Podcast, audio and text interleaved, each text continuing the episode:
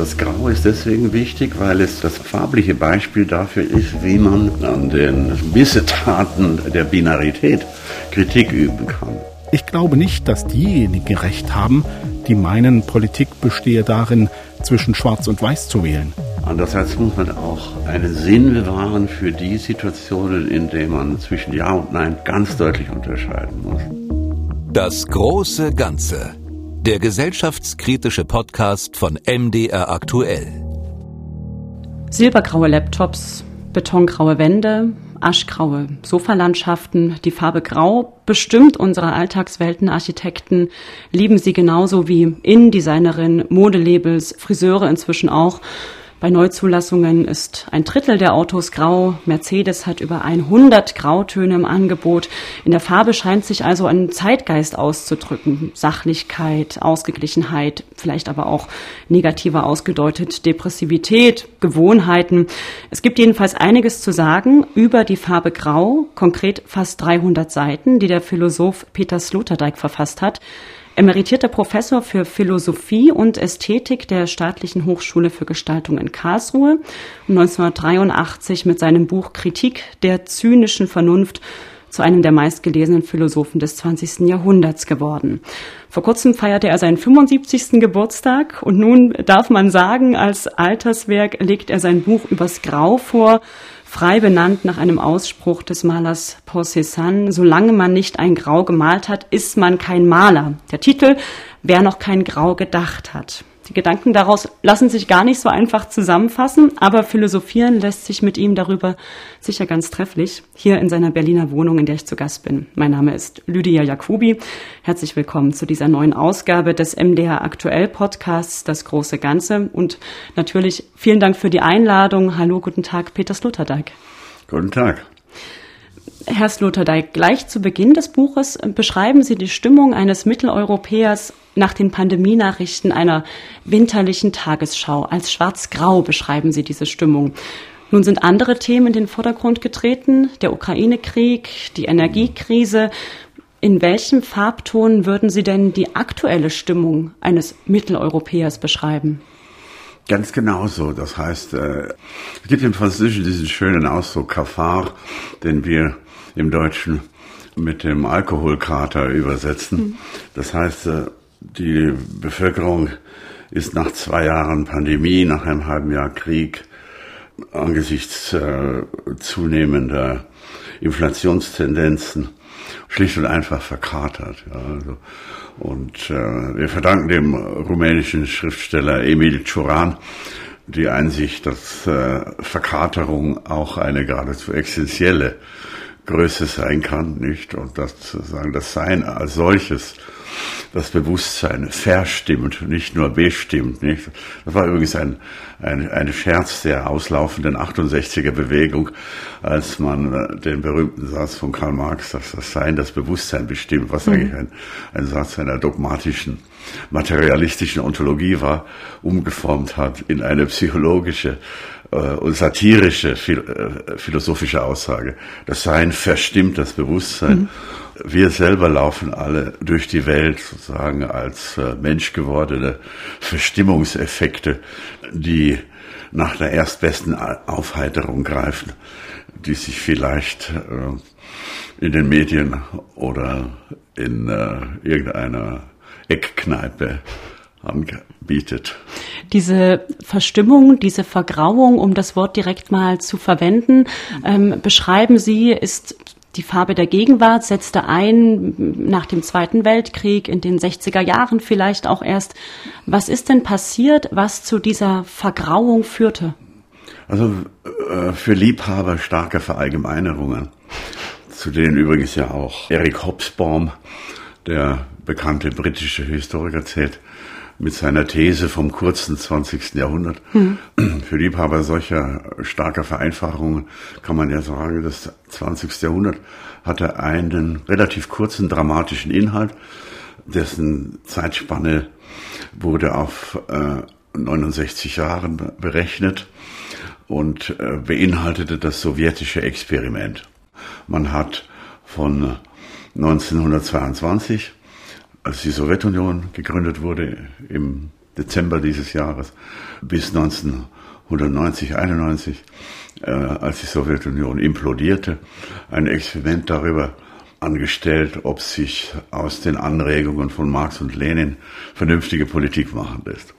Und dieses Experiment ist mit einem sehr klaren Ergebnis zu Ende gegangen. Und dieses Ergebnis, wenn man das jetzt in farbentheoretischer Sprache artikulieren wollte, würde heißen, es hat eine riesenhafte Rot-Grau-Verschiebung gegeben. Ja, was blutig rot oder auch Morgensonnen leuchtend rot begonnen hatte, was so, was so begonnen hatte, hat sich mindestens von den späten 30er Jahren an, also die Zeit, dass der Stalin-Terror die Schrauben angezogen hat in der, so in der Sowjetunion, über den Zweiten Weltkrieg hinweg, dann in der sowjetischen Nachkriegszeit, die dann eine ganz besonders graue Periode war, weil es Sozialismus oder Kommunismus plus Hoffnungslosigkeit darstellte. Man wusste, dass das nicht mehr besser wird.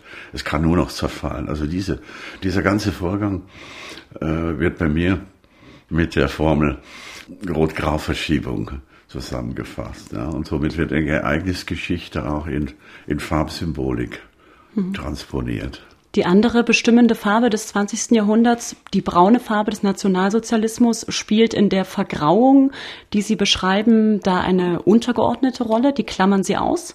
Doch, es gab natürlich auch auf deutschem Boden, allerdings zeitlich stark verkürzt, so etwas wie eine braungrau äh, Verschiebung. Nicht? Man darf übrigens nicht vergessen, dass die Fahnenmeere des Nationalsozialismus rot waren. Die nationalsozialistische Bewegung auf deutschem Boden hat das äh, Rot der Linken in der Emblematik kopiert. Als Farbe für Revolution. Äh, genau, für denn, denn sie, die, die nationalsozialistische Bewegung wollte ja sozusagen die alternative Revolution sein. Und sie hat das Rot kopiert, hat aber in die, in die typische Parteifarbe das auf die Ecke gestellte Hakenkreuz hineinkopiert, um deutlich zu machen, dass es hier nicht um Hammer und Sichel geht, ne, so diese eigentlich mehr oder weniger lächerlichen Handwerkssymbole des Kommunismus. Also der, der, der deutsche Nationalsozialismus exekutiert in ganz kurzer Zeit eine rapide Braun-Grau-Verschiebung. Auch aus Braun kann Grau werden. Nebenbei gesagt ist ja die Redewendung graue Eminenz, nicht, die aus mhm. der politischen Sphäre kommt, äh, die, und die in das 16, äh, 17. Jahrhundert zurückreicht, in sich selber auch schon ein braun-grau-Symbol, denn es bezieht sich auf die Kutte eines äh, Dominikanermönches, äh, der an der Seite des Kardinals Richelieu stand im 17. Jahrhundert und der daran mitgearbeitet hat, die sogenannte absolutistische Monarchie in Frankreich zu etablieren. Äh, Richelieu war an der Macht in der Zeit, als Ludwig XIII. noch minderjährig war. Er hatte die Aufgabe, so zu regieren, äh, dass Ludwig XIII. geglaubt hat, er sei an der Macht. Mhm. Er hat damals bereits sozusagen ein Ministerpräsidenten-Rollenspiel erfunden, das für die ganze Zeit der äh, späteren Monarchien äh, verbindlich blieb. Man durfte nie den Monarchen auf den Gedanken bringen, selber regieren zu wollen. Mhm. Das Grau, die Vergrauung sehen Sie auch in der aktuellen Politik. Sie kommen auf die Sozialdemokratie zu sprechen. Sie ähm, sprechen über die Grünen, die in der Konfrontation mit der Realität des Regierens auch eine Vergrauung erleben. Ist diese Vergrauung des politischen Stils, der politischen Entscheidungen in Ihren Augen eine desillusionierender Vorgang oder ein erfreulicher oder gar nichts von beiden so recht? Es ist ein Hinweis darauf, dass zwischen Programmen und Realitäten eine Kluft besteht und diese Kluft oder dieses Intervall äh, pflegt sich zu manifestieren, wenn Programmatiker Macht ausüben. Ich glaube nicht, dass diejenigen recht haben, die meinen, Politik bestehe darin, zwischen Schwarz und Weiß zu wählen. Man muss sich auch häufig zwischen den verschiedenen Schattierungen des Grau hindurchfinden. Willy Brandt, Bundeskanzler. Das ist übrigens eine Erkenntnis, die nicht von heute ist. Äh, Napoleon hat, als er seine Memoiren diktiert hat, auf St. Helena, er hatte da ja einen nützlichen Geist an seiner Seite, einen gewissen Herrn von Las Case, dem er diktiert hat, er, er sei selber nie so verrückt gewesen, um die Wirklichkeit seinem System anpassen zu wollen, äh, sondern er hat gesagt, er hat immer sein System den Gegebenheiten anpassen müssen. Und dann kommt ein ungeheuerliches Geständnis, welches lautet, die Wahrheit ist, dass ich nie Herr meiner Handlungen war. Hm. Ja, das muss man sich einmal nahegehen lassen, wenn man sich bewusst macht, dass wenn wir Napoleon erwähnen, glauben, von dem mächtigsten Einzelmenschen zu sprechen, der in den letzten 2000 Jahren auf europäischem Boden überhaupt auf, auf der Weltbühne erschienen war. Der aber auch die völlige Kontrolle nie hatte. Der nie sie voll hatte, sondern er war eigentlich nur durch sozusagen den Überschusseffekt seiner militärischen Erfolge in die Position geraten, als quasi absoluter Souverän zu agieren, möglicherweise auch die übrigen, die noch legitimen Monarchen vor sich herscheuchen zu können. Mhm. Äh, Wenn ich Sie nochmal aus der Napoleonzeit ähm, in die Gegenwart ähm, holen kann, mhm. und wir uns nochmal die eigentlich in sehr leuchtenden Farben zusammengefundene aktuelle Regierung anschauen. Gelb, Grün und Rot, das sind die klarsten Farben, die die Farbpalette zu bieten hat. Sehen Sie von diesen leuchtenden Farben noch etwas erhalten oder ist es in einem Graugemisch aufgegangen? Nun, das deutsche farbenpolitische, farbensymbolische Spektrum ist ja seit den 50er, 60er Jahren im Verblassen, nicht? Also das kräftige Schwarz der Unionsparteien, die ja Jetzt kommt hier ein Hund äh, ins Gespräch. Ja, der, der, das Hundchen, äh, äh, Julchen ist sehr, philosophisch sehr interessiert. Aber mehr noch daran interessiert, ob nicht die Besucherin ein Stück Wurst dabei hat. Das hat sie leider nicht. Hätte sie bedenken können, weißt du, ja, immer stimmt. ein Stück Wurst dabei haben. Oder wenn man einen Dirigenten besucht, soll man immer Pralinen dabei haben. Mhm. Das wussten äh, zum Beispiel die Freunde von Bernstein, Leonhard Bernstein, der war's. Genau. Ja, kurzum, die Vergrauung.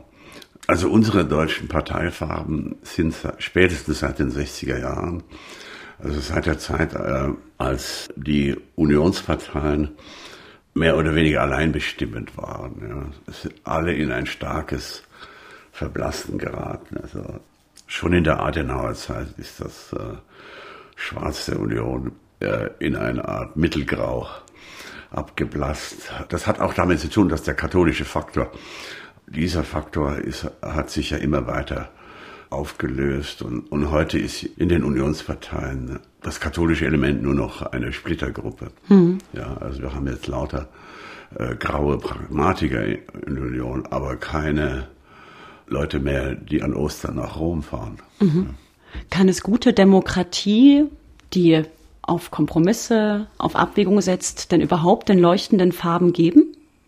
Nein, weil wir äh, in einer normalen Mehrparteiendemokratie in der Regel Koalitionsregierungen bekommen.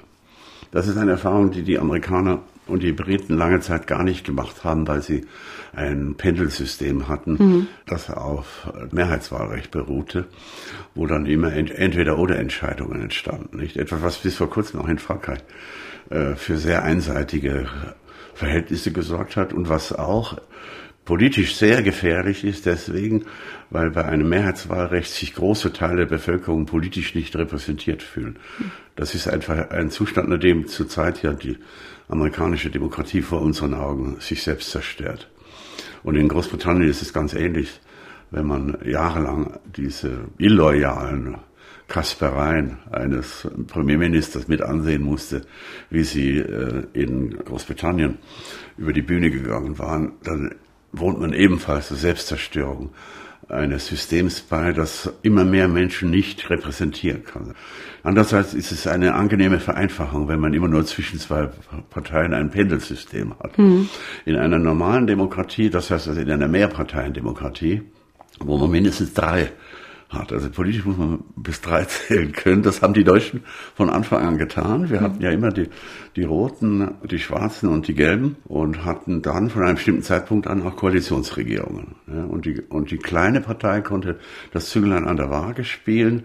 Und die ist dementsprechend natürlich auch als erste vergraut, weil sie sowohl nach links wie nach rechts anschlussfähig mhm. werden, werden musste. Und das hat natürlich eine gewisse eigene Profilschwäche nach, nach sich gezogen. Inzwischen hat sich die Sache auf ein Fünf-Parteien-System ausgeweitet und da geschieht das Verblassen natürlich in noch viel heftigerem Ausmaß, nicht? Also eine Koalition ist ja wie eine eine Waschmaschine, in der sozusagen äh, alle Farben Farb, miteinander farbechte, vermengt werden. Farbechte Stoffe keine Chance haben. Hm. Wenn man sich ein bläuliches Orange, ein rötliches Grün, ein gelbliches Violett denken will, so wird einem zumute wie bei einem südwestlichen Nordwinde. Der Maler Philipp Otto Runge in einem Brief an Goethe nach 1806. An manchen Stellen in Ihrem Buch könnte man auch meinen, dass Sie das Bunte mitunter gar nicht so recht schätzen. Da gibt es ein äh, Zitat, eine Stelle, in der Sie schreiben, die zur Durchmischung einladende Moderne kann die erwünschte Regenbogengesellschaft nicht erzwingen. Zugleich ist es für Entmischung zu spät. Dreckfarbigkeit bildet das unumgängliche Resultat der postmodernen Mixophilie. Ist es eine in schöne Worte verpackte Kritik an einer Gesellschaft, die sich vieler gleichberechtigter Identitäten erfreut, die als bunt, als vielfältig beschrieben wird, eine Beschreibung, eine Verfallsbeschreibung. Ja, es ist eine Verfallsbeschreibung in Bezug auf die Erwartung, dass noch so etwas wie interne Kohärenz in, in einem sozialen Körper entstehen könnte. Nicht? Das, das Mosaik zerfällt in zu viele kleine in zu viele kleine Stücke und es ergibt kein Bild mehr. Es gibt eigentlich nur noch sozusagen eine, eine abstrakte Grafik, aber kein Bild mehr. Mir, mir scheint das für die sozusagen Selbsterfahrung einer Gesellschaft sehr gefährlich, wenn sie selber sich so weit auflöst, dass sie nicht einmal mehr scheinbar sehen kann, wer sie selber ist. Ja. Es gibt keine keine produktiven Selbstkonzepte mehr und deswegen fliehen immer mehr Menschen in Subkulturen, die noch fähig sind, so etwas wie ein Selbstbild mhm. äh, zu erzeugen oder auszuleihen an ihre Mitglieder. Ne? Und alles also, zusammen werden die United Colors of Everything, wie Sie äh, schreiben. United Colors of Everything. Also ich glaube zum Beispiel, dass äh, die äh, Anhänger des FC Freiburg einen dichteren sozialen Verband bilden als die Bundesrepublik Deutschland. Und dass äh, die Harley-Davidson-Fahrer in unserem Land also mehr miteinander zu tun haben als ein, ein Fischer an der, an der Nordsee und ein äh, Milchbauer im Allgäu. Ist das nicht normal, normal menschlich, dass man sich in kleineren Gruppen, kleineren Zugehörigkeiten viel besser miteinander identifizieren Ach, kann als ja. in großen ja, Verbänden? Ja, das, das stimmt schon. Ich meine, das ist eine Ableitung äh, des Familialismus, wie man sagen könnte. Das Wort Familie darf man ja nicht nur so verstehen, wie es in der Moderne gebraucht wird. Das heißt also Vater, Mutter, Kind, sondern äh, im Lateinischen sind die Familiares die Menschen, äh, die in einer Art Sippen Struktur äh, miteinander verbunden sind. Da ist also die gesamte Verschwägerung mit einbezogen. Da kommt man schnell auf eine Hundertergruppe, manchmal sogar auf eine Tausendergruppe. Wobei ein Gedanke eine Rolle spielt, der in der Antike sehr verbreitet war, dass Menschen, die sie einander sympathisch finden, darauf schließen, dass sie auch miteinander verwandt sind. Also später hat man in der Romantik dann von der Seelenverwandtschaft gesprochen, weil sie es in der gegenseitigen Gesellschaft gut, gut ausgehalten haben. Man merkt vom Grau kommt man ganz schnell in andere Nuancen, in andere Sphären rein. Äh, davon lebt ja auch Ihr Buch, von dem Meandern, von dem Wandern durch die Kultur und Geistesgeschichte. Der Untertitel lautet ja eine Farbenlehre. Das ist eigentlich ein Thema, was die Kunst, was die Ästhetik interessiert. Warum sollte es die Philosophie interessieren? Die Philosophie muss es deswegen interessieren, weil die Philosophie ja der Versuch ist, die Schäden wieder gut zu machen, die durch das binäre Denken entstehen. Und, äh, Sie glauben, das ist der Normalfall, das binäre Denken zwischen dem einen ja, und binär, dem anderen? Binäre, binäres Denken ist, hat eine ungeheure Bedeutsamkeit, ja, weil es sozusagen äh, den, die Denke den Menschen mit einem im Kopf praktizierenden Messer ausstellt, das alles, was vorgefunden wird, zerschneidet. Und zwar immer so, dass Hälften entstehen. Das heißt ungleiche Hälften oder gleiche Hälften. Aber alles, was ist, wird immer zerschnitten. Und diese allgemeine Schneiderei, nicht, oder dieses allgemeine Binarisieren, wird in dem Augenblick, wo die Philosophien entstehen. Plato bemerkt doch, dass mit dem, mit dem Zerschneiden der Dinge ein Riesenproblem auftritt, nämlich wenn man nicht an der richtigen Stelle schneidet, bekommt man falsche Mengen und man bekommt äh, falsche Begriffe. Hm. Ja, deswegen äh, sind ja auch die Definitionsübungen bei Plato für unser modernes Verhältnis so ungeheuer komisch, weil dort ständig neue Mengen zerschnitten werden und, die, und diese Teilmengen werden dann wieder miteinander zusammengesetzt bis dann am Ende eine Definition des Menschen entsteht, äh, wonach der Mensch ein zweibeiniges, ungefiedertes Lebewesen sei, was Diogenes zu der berühmten Pantomime veranlasst, mhm. dass er einen gerupften Hahn in die platonische Akademie hineingetragen hat und sagte, guck, das ist der Platos Mensch.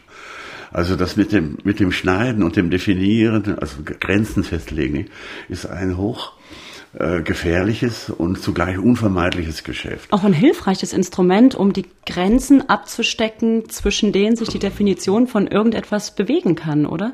So ist es. Und deswegen brauchen wir eben nicht nur wilde Logik. Der Ausdruck erinnert selbstverständlich an äh, Claude Lévi-Strauss, der vom wilden Denken gesprochen hat. Und er hat auch gezeigt, dass, dass im wilden Denken ungeheuer komplizierte Verwandtschaftssysteme konstruiert werden können, die wir wahrscheinlich nur mit Hilfe von Bleistift und Papier noch hm. zur Darstellung bringen könnten, während Angehörige mancher Amazonasvölker mit einem einzelnen Ausdruck einen Verwandten fünften Grades benennen können, ja. Kurzum, aber worauf ich hinaus möchte, ist, das Grau ist deswegen wichtig, weil es sozusagen äh, das farbliche Beispiel dafür ist, wie man an den sozusagen äh, Missetaten des, der, der Binarität Kritik üben kann. Mhm. Nannten wir das Schwarze den Repräsentanten der Finsternis, das Weiße den Stellvertreter des Lichts, so können wir sagen, dass das Graue den Halbschatten repräsentiere, welcher mehr oder weniger an Licht und Finsternis teilnimmt und also zwischen beiden innesteht. Johann Wolfgang Goethe wir müssen, wenn wir denken, auf jeden Fall in ein Jenseits von Schwarz und Weiß kommen. Einerseits erzeugt das Denken die Unterscheidung von Schwarz und Weiß, kann gar nicht anders. Aber im zweiten Schritt, und da fängt eben dann die höhere Intelligenz an, übrigens auch der Humor, der zur Philosophie gehört, und auch die Hermeneutik, also die Auslegungskunst.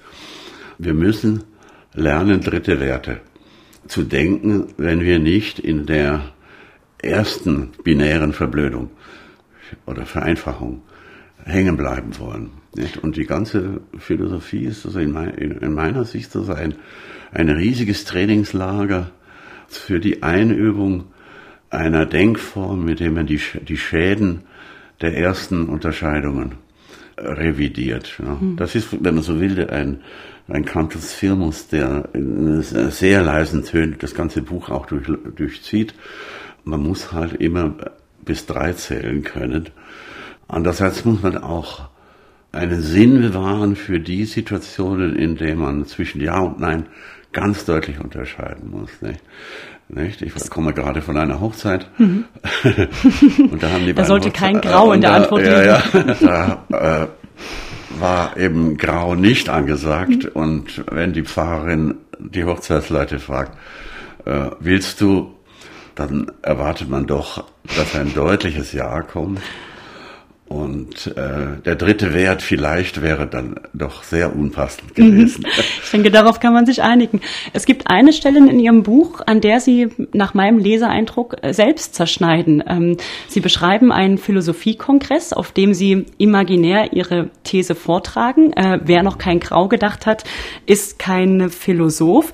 Und dieser Satz dort vorgetragen würde wirken wie eine Axt, der das Eis des Konsensus spaltet, zur Vereinsamung führt. Auf der einen Seite des Saals sitzen diejenigen, die mit Verachtung reagieren, auf der anderen die, die einen Therapieangebot machen wollen. ähm, wo kommt der Gedanke her, dass Sie mit Ihrer Vorstellung, Ihren Ideen zum Grau so allein wären, in der Mitte quasi dieser beiden Pole, dieser Binarität? Das hat damit zu tun, dass äh, die Philosophie bisher ihre Beziehung zur Welt der chromatischen Phänomene äh, nicht ausreichend geklärt hat.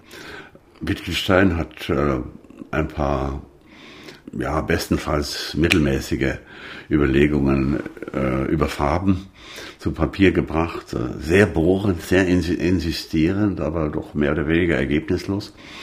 Allerdings getrieben von etwas sehr Wertvollem, nämlich einem ungeheuren Problembewusstsein.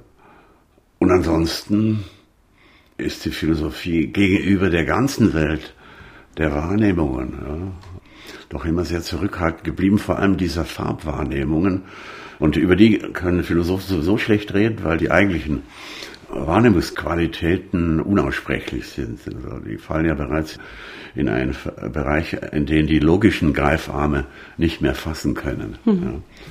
Also daher ist meine Aussage, glaube ich, schon halbwegs berechtigt, wenn ich sage, die, zur Welt der, der Farbigkeit hin hat ein Dichter wie Goethe sich ausführlich erklärt. Auf die Erklärung eines, eines Philosophen gegenüber diesen Dingen wartet man noch. Und ich habe für den Grauwert mal eine, einen ersten Vorschlag hm. gemacht. Ne? Und daher glaube ich, dass äh, ein solcher Satz auf einer Konferenz vor, vorgetragen tatsächlich ein wenig Dissens äh, hervorrufen würde und die einen würden halt äh, äh, mitleidig und die reagieren und die anderen würden äh, sozusagen, die einen würden den, die Polizei rufen und die anderen den Psychiater. Hört man da auch in diesem die einen reagieren mit Verachtung, äh, die anderen äh, mit einem Therapieangebot, auch den Hauch einer eines verwundeten Selbst, einer Kränkung heraus, dazwischen zu sitzen, mhm. unverstanden zu sein, eine These allein zu vertreten? Naja, man ist ja äh, zugleich, äh, wenn man allein steht mit einer These, hat man natürlich auch einen ungeheuren narzisstischen Vorteil, nicht? Äh, Heinrich Heine schreibt in den in seinen Reisebildern, was sagt, ein junger Gelehrter hat gern seine Privathypothese. Und so etwas äh, konnte ich äh, als nicht ganz junger Gelehrter für mich an dieser Stelle ebenfalls in Anspruch nehmen. Aber ich habe auf jeden Fall das äh, versammelte Publikum, falls ich annehme, Sie blieben doch dabei, allein mit der ersten Argumentation doch ziemlich überrascht. Ne? Denn dass hinter dem platonischen Wort Skiai für die Schatten ein Diskurs über das Grau steht, ist in 2500 Jahren Plato-Interpretation noch nie gesagt worden. Also, also ich glaube, ich habe gleich auf den ersten Seiten des Buches Kleingeld gegeben für eine große Behauptung. Mhm. Das bleibt auf dem Konto. Grau hat kein Bild, ist ein scheues Pfeilchen, schüchtern und unschlüssig, beinahe unbemerkt, in den Schatten gefangen.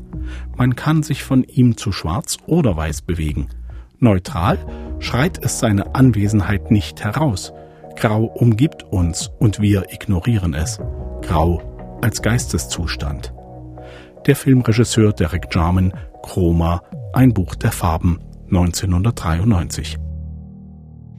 Wie sehr denken Sie das Grau eigentlich als sichtbare Farbe, die ja tatsächlich, ich hatte vorhin ein paar Beispiele genannt, die vielen Grautöne bei den Autoherstellern auf der Straße zum Beispiel, Grau als Trendfarbe.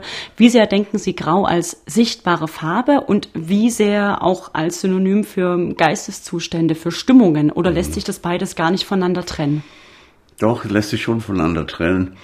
Sonst könnte man es ja auch nicht voneinander unterscheiden. Aber das äh, Interessante ist ja eigentlich dies, dass die, die chromatische Bedeutung, also die äh, farbliche Bedeutung als solche, so ein riesenhaftes metaphorisches Feld mit sich bringt. Das heißt also diese vielen gemischten Gefühle, ja, was übrigens ein Terminus technicus der alten Philosophie ist, gemischte Gefühle, nicht nur eine Redensart, sondern mhm.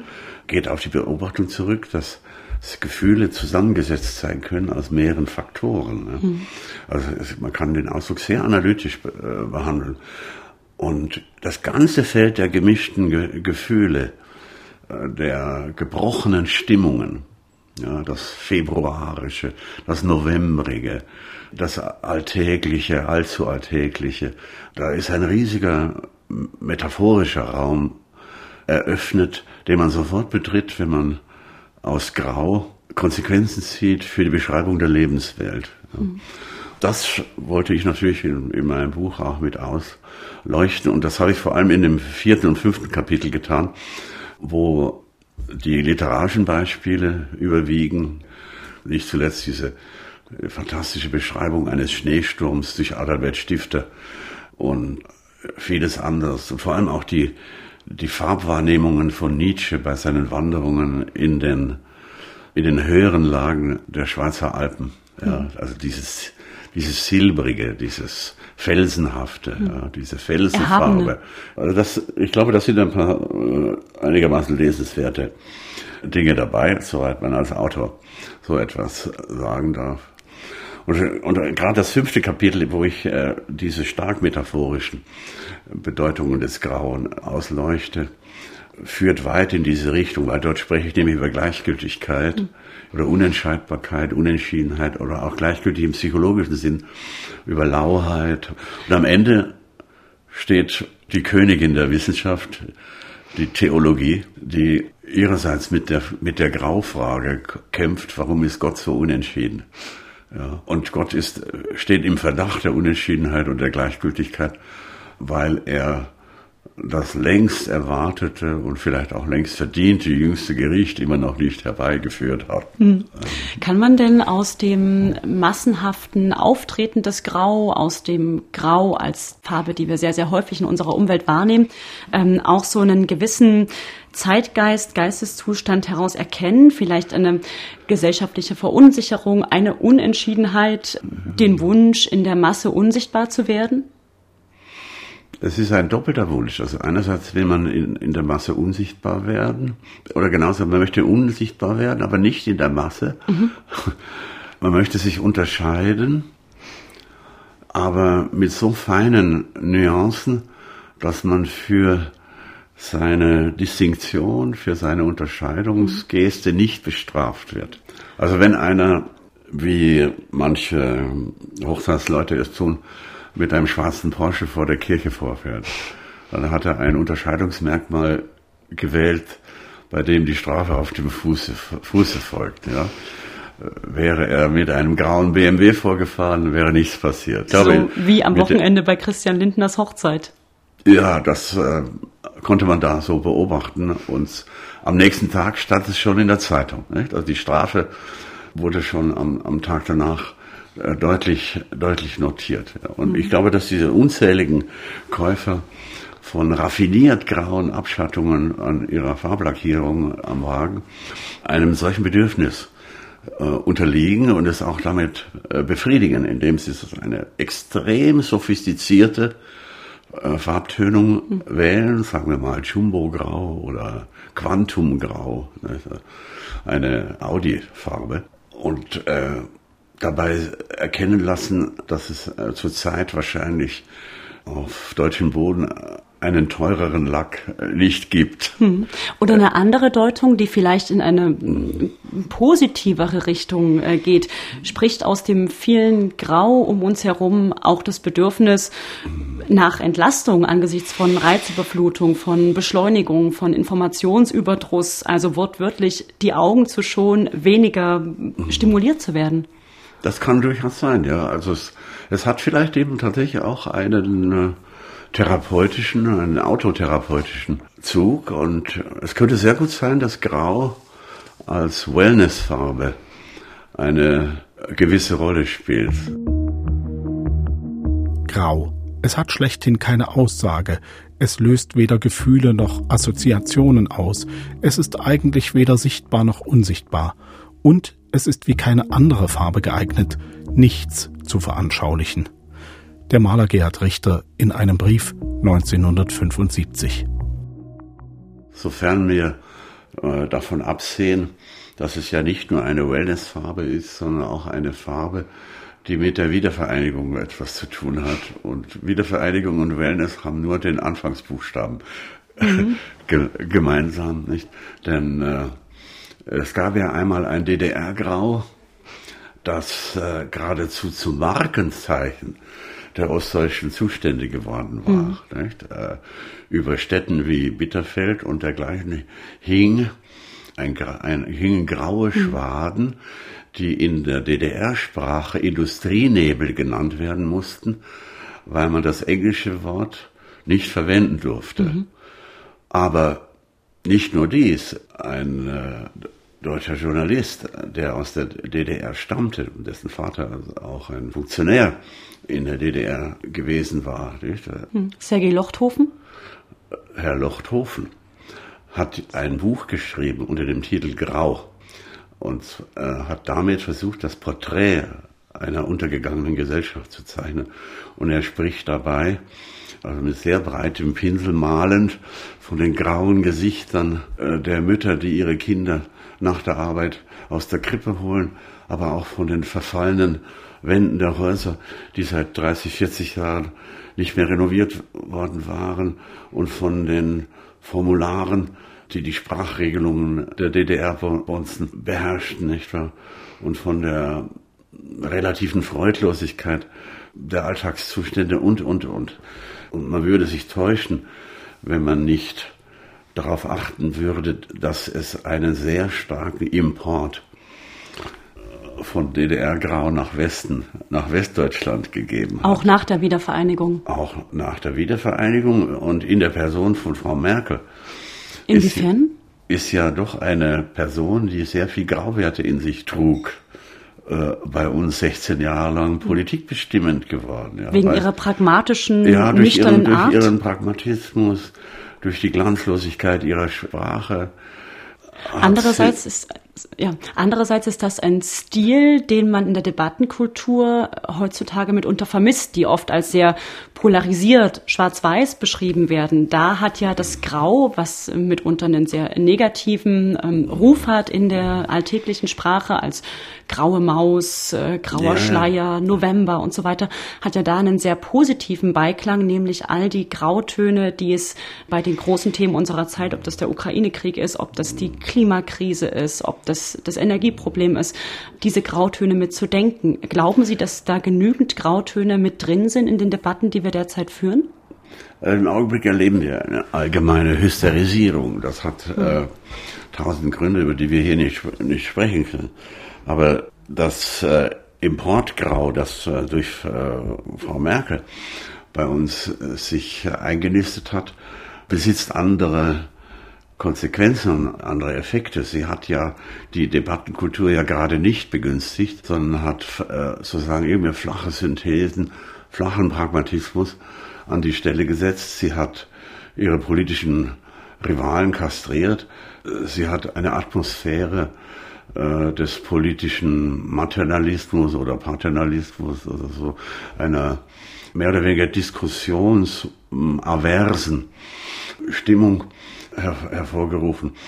Das alles muss jetzt irgendwie rückgängig gemacht werden und der Wiederaufbau einer sozusagen polemischeren Demokratie kostet zunächst einmal Nerven und polemische Übertreibungen und auch eine Regression in, in äh, billige Binaritäten. Mhm. Das ist das ist ja nun, ähm, nun nicht gerade die Sache von Merkels Nachfolger Olaf Scholz, der sich ähm, eher nicht durch Polemik auszeichnet, sondern Gut, auch durch eine große die, Zurückhaltung. Er ist, ja, er ist aber eine Figur, die sozusagen in dieser Übergangszeit einen relativ hohen Plausibilitätswert mit sich bringt. Man weiß nicht, wie lange diese Situation halten äh, kann. Ich glaube, niemand gibt Olaf Scholz 16 Jahre wie seiner Vorgängerin. Und wir könnten uns gratulieren, wenn er, wenn er mit seiner Mannschaft vier, äh, vier Jahre bewältigt, dass die Nach-Merkel-Regierung schon in dem ersten halben Jahr ihrer Tätigkeit mehr Aufgaben zu lösen hat als Merkel in 16 Jahren. Das haben alle verstanden. Ja, und deswegen gibt es eine relativ große Toleranz beziehungsweise eine, eine, gewisse, eine gewisse Nachsicht mit den unvermeidlichen Fehlern, äh, die ein solches Team in einer solchen Situation be begehen muss. Nicht? Aber ich würde sagen, das ist eher ein Zeichen relativer politischer Reife, die trotz allem in diesem Land herangewachsen ist Eine Abneigung gegen Extremismen äh, lässt sich beobachten, anders als in, der, als in dem politisch extrem unreifen Nachbarland Frankreich, nicht, äh, wo alles über die Übertreibung abgewickelt mhm. wird nicht, und wo ständig äh, Retter des Vaterlandes produziert werden, auf die man dann mit königsmörderischen Re Reaktionen antwortet. Nicht? Eigentlich mhm. eine, ein emotionales Muster, das aus dem 19. Jahrhundert stammt. Die Liberalen im 19. Jahrhundert wollten zwar noch einen König, wollten aber nicht, dass er regiert. Und es ist ein Land, das die Revolution von 1789 äh, ins Werk gesetzt hat, aber fünfmal in die Monarchie zurückgefallen ist. Mhm. In, innerhalb von 150 mhm. oder 200 Jahren, wobei man äh, de Gaulle als den letzten Monarchen mitrechnen kann. Und wenn man großzügig rechnet, ist auch Macron, wenn man so will, ein semi-monarchisches Phänomen mhm. geworden in seiner ersten Amtszeit. Aber Deutschland ist in dem Fall ein, oder unter diesem Aspekt, ein, ein Land, in dem es zu leben sich lohnt, weil es äh, sehr starke anti-extremistische äh, Grundhaltungen ausgebildet hat in den ersten 70 Jahren seiner Existenz, anders als die USA zum Beispiel, die sich äh, im Augenblick auf eine wirklich krankhafte Weise radikalisieren. Und anders als äh, viele andere Länder auf der Erde, wo die Kompliziertheit der politischen Verhältnisse Stimmungen erzeugt, in denen der Ruf nach der Vereinfachung durch Diktatur plausibel hm. zu werden scheint. In einem der großen Themen, der großen herausfordernden Themen äh, für diese Regierung, dem Ukraine-Krieg, wird diese Abneigung der Pole, das Graue mhm. ähm, im politischen Stil ähm, ja sehr stark kritisiert. Also wenn man an die Unterstützung der Ukraine, die Frage nach äh, schweren Waffen denkt, das ist aber ein Grau, was Sie wahrscheinlich, äh, wenn ich Sie inzwischen ähm, richtig verstehe, unterstützen und schätzen. Also mir scheint, äh, dass der Ukraine-Krieg einen Testfall darstellt, in dem die Frage erprobt wird, oder praktisch erprobt wird, wie weit man bei einer Parteinahme in einem internationalen Konflikt gehen kann, ohne einen nuklearen Krieg zu provozieren. Wenn eine der beiden Kriegsparteien nuklear gerüstet ist und die andere nicht, dann müsste man entweder selber Kriegspartei werden, ja, oder ein Argument verfolgen, das Edward Ludwig vor 20 Jahren einmal in einem skandalösen Artikel entwickelt hat unter dem sehr provozierenden Titel Give War a Chance. Er sagt, der Krieg kann ja im Allgemeinen nichts, aber eines kann er, er kann den Anfang des Friedens bringen. Und zwar deswegen, wenn er den Unterschied zwischen Sieg und Niederlage klar macht. In der modernen Welt verhindert man die Unterscheidung zwischen Sieg und Niederlage und verewigt dadurch Kriege. Die klare Unterscheidung zwischen Krieg und Niederlage hat 1945 dazu geführt, dass wir in Europa fast ein Dreivierteljahrhundert lang, zumindest mit, bei den ehemaligen Kombattanten, keine Kriege mehr gesehen haben. Wir wussten, wer gewonnen hat, wir wussten, wer verloren hat. Im Augenblick sieht es so aus, als äh, würden die Sympathien des Westens dazu führen, dass die Ukraine die nächsten 20 Jahre Krieg führt. Vielleicht zum Ende noch ein anderer Gedanke. Sie haben ja selber auch ähm, in ihrer Schaffenszeit lustvoll Polemik betrieben, sich auch mit schärferen Worten ähm, Gehör verschafft. Man kann also sagen, das war ein äußerst farbiger Kommunikationsstil. Haben Sie denn in der Beschäftigung mit dem Grau auch angefangen, grauer im besten Sinne zu denken? Nun ja, Sie fragen mich jetzt wahrscheinlich, ob bei mir sozusagen äh, die altersmilde Phase begonnen hat. Ja. Na gut, also äh, da ich noch keine Enkel habe, ist für mich sozusagen die, die Großvaterrolle noch nicht äh, akut geworden. Aber vielleicht haben Sie recht, dass ich so innerliche Vorarbeiten hierfür, hierfür schon äh, geleistet habe. Und die Zukunft wird zeigen, ob es wirklich gebraucht wird oder nicht. Peter Sloterdijk mit Gedanken über das Grau. Vielen Dank für Ihre Zeit und das Gespräch. Ich danke Ihnen. Und wir gehen an dieser Stelle in die Sommerpause mit dem MDR Aktuell Podcast Das große Ganze, hören uns im September wieder. Falls Sie in der Zwischenzeit Anregungen, Fragen, Kritik haben, schreiben Sie gern an podcastdesk.mdraktuell.de. Bis dahin. Das große Ganze. Den gesellschaftskritischen Podcast von MDR Aktuell gibt es zweimal im Monat auf mdraktuell.de, in der ARD Audiothek, bei YouTube und überall, wo es Podcasts gibt.